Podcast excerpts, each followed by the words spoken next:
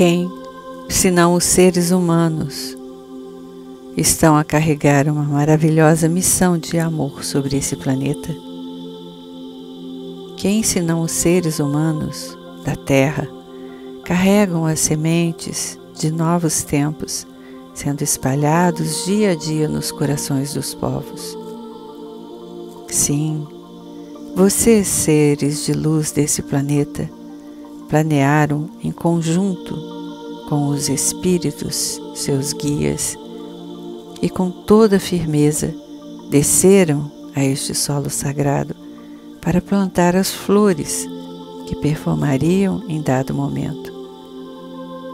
E o momento é este, meus amados filhos da luz. Não tenham dúvidas de que há mudanças acontecendo. Sabemos que passam por momentos onde, diríamos, o lavar das roupas sujas e o caldo que escorre entre as mãos não é gostoso de enxergar. Mas dizemos a todos aqueles que têm olhos de ver e têm ouvidos para ouvir: não se impressionem com o caldo que escorre pelas mãos dos justos, mas sim enxerguem e ouçam o que o Espírito está a lhes mostrar. Não olhem a matéria, mas sim olhem para a essência do Espírito que traz os resultados.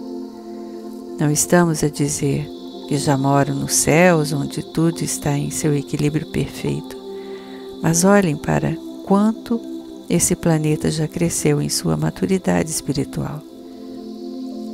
Muitos seres necessitavam estar aqui nesse momento como uma última chance em melhorias dos exemplos que vocês deram.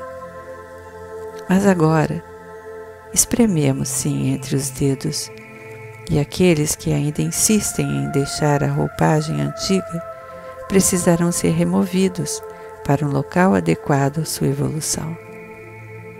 Não é mais possível permanecer em desequilíbrio pois o local de moradia está sanificado para receber somente aqueles que estão vibrando em amor. Entendam o momento que já foi traçado pelos Espíritos, pela luz. E vocês, meus amados, são esses curadores, amantes do amor pela humanidade. Vocês, os curadores de homens que viram no Cristo o exemplo puro do amor ao próximo. Há que se trabalhar ainda, porém as portas estão completamente abertas nesse agora para permitir que tudo o que foi marcado no desamor seja removido e tudo que for límpido, sanificando o ambiente, será exaltado. As portas, então, agora, se fecharão para que novos tempos sejam cocriados na nova casa chamada Gaia.